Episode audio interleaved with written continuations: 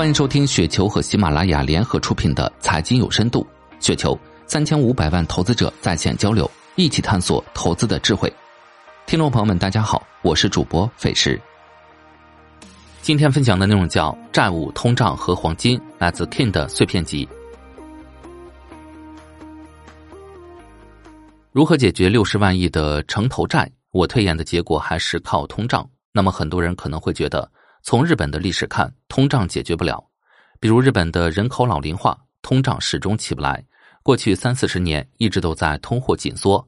日本央行黔驴技穷，不但自己下场买国债，而且大肆到股市上买 ETF 基金。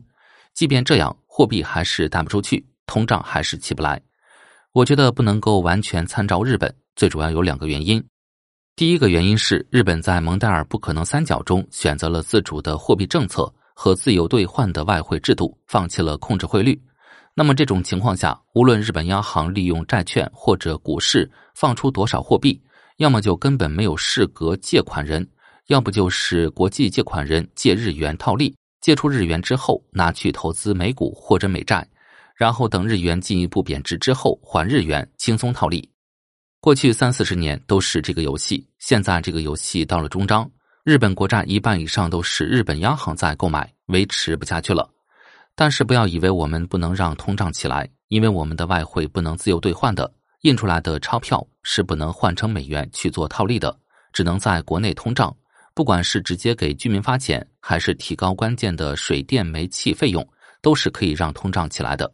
一个面包从十块钱涨到二十块钱，六十万亿的债务就会变成三十万亿。当然，这个涨价的速度要控制好，太快不行。还有一个重要的原因就是逆全球化以及全球的债务高企。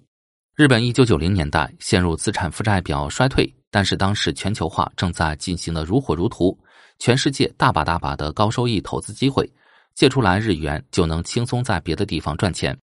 可是现在是逆全球化的时代，重构供应链，重构大宗商品供应链。我们正在进入一个以十年以上为期的全球大通胀时代。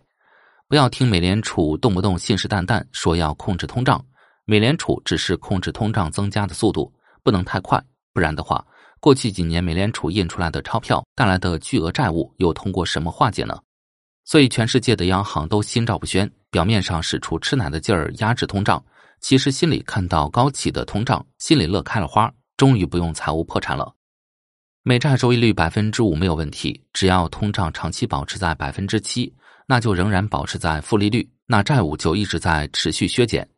普通人还是买点黄金吧，但不建议买实物黄金，实物黄金关键时刻是兑换不出来的，私人之间的买卖会打很多折。用股市账户买黄金 ETF，我觉得就不错。我认为未来十年黄金将大放异彩。以上就是今天的全部内容，感谢您的收听。